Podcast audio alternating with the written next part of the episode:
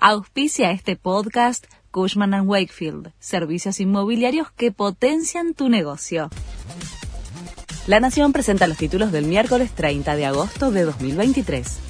El gobierno va a congelar el precio de los pasajes de trenes y colectivos del AMBA hasta después de las elecciones es una estrategia para quitarle presión a la suba de precios de los próximos meses, que se estima que va a ser de dos dígitos producto de la devaluación.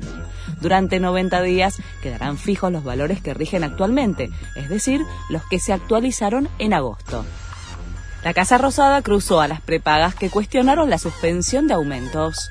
El jefe de gabinete y candidato a vicepresidente, Agustín Rossi, relativizó el impacto que va a tener el congelamiento por 90 días en las empresas de medicina.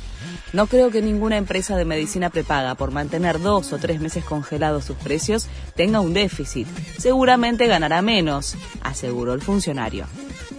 El gobierno lanza el previaje 5 el programa va a tener las mismas características que las ediciones anteriores, pero aumentará el tope de devolución de 70 a 100 mil pesos por persona. Además, va a incluir el fin de semana largo del 13 al 16 de octubre. Alerta máxima por la llegada de Idalia a la Florida. Hay evacuaciones masivas y las escuelas están cerradas. En su reporte más reciente, el Centro de Huracanes de Estados Unidos señaló que el huracán continúa tomando fuerza mientras se dirige a la costa.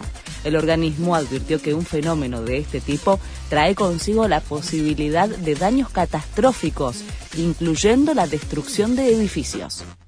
Racing y Boca por la Libertadores. La Academia y el Senai se juegan desde las nueve y media en el cilindro de Avellaneda por la vuelta de los cuartos de final.